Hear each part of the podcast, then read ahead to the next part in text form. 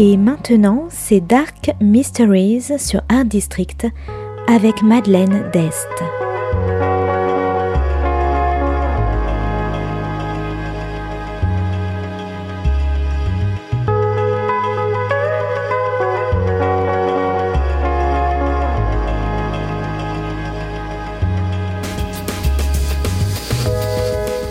Welcome to Dark Mysteries, a book review show devoted to crime, mysteries, thrillers, and the dark side of human nature. I'm Madeleine D'Este. Join me as I talk about great books in the crime and mystery genre. Today's book is Gabriel's Trumpet by Jon Black, published by 18th Wall Productions in 2019. Today's book is all about music, resurrections, and Jazz Age America. Gabriel Gibbs is a jazz trumpeter, wowing audiences in the hottest clubs in Harlem in 1929. But Gabriel isn't like other trumpeters, and it's not just his musical prowess. Gabriel was murdered in New Orleans two years earlier. Marcus Rhodes is a doctor and a member of the Boston Society for Psychical Research. He's called in by the research director of the society to conduct an investigation into Resurrection Gibbs.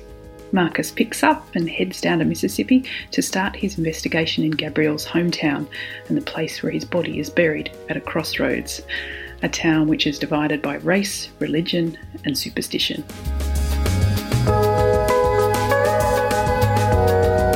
Marcus meets with Gabriel's family and learns of his conversion from religion to jazz. Meanwhile, he runs into an old enemy, a member of the rival American Society of Psychical Research, who's also investigating the strange case of Gabriel.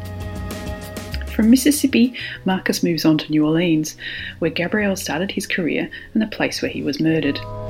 Through his investigation, Marcus is drawn into the world of voodoo and the mysterious queens of the bayou, but fails to find any answers about Gabriel.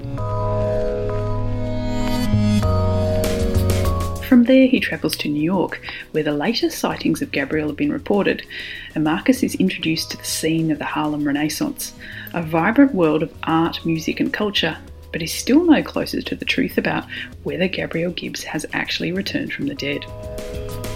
Gabriel's Trumpet is best described as historical fiction with a hint of the supernatural.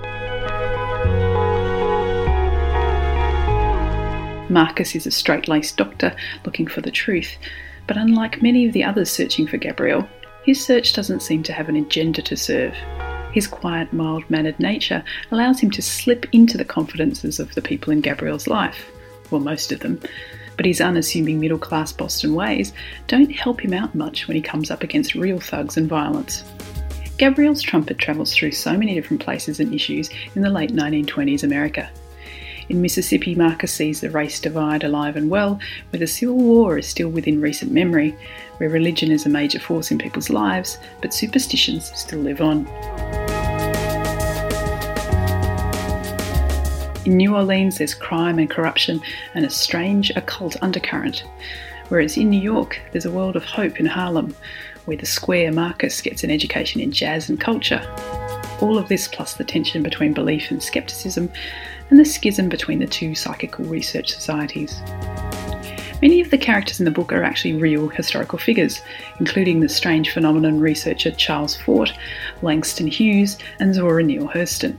And while it's rich in historical detail, the information flows along subtly in the background as the reader is swept up in the mystery of whether Gabriel really has returned from the dead.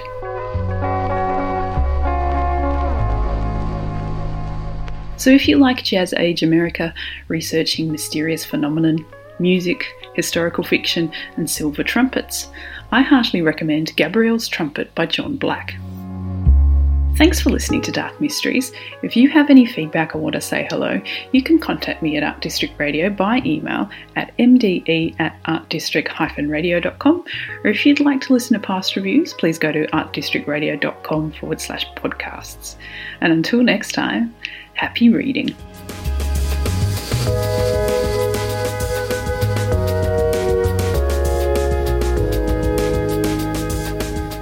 C'était Dark Mysteries sur Art District, la chronique en anglais de Madeleine Dest qui nous vient directement d'Australie.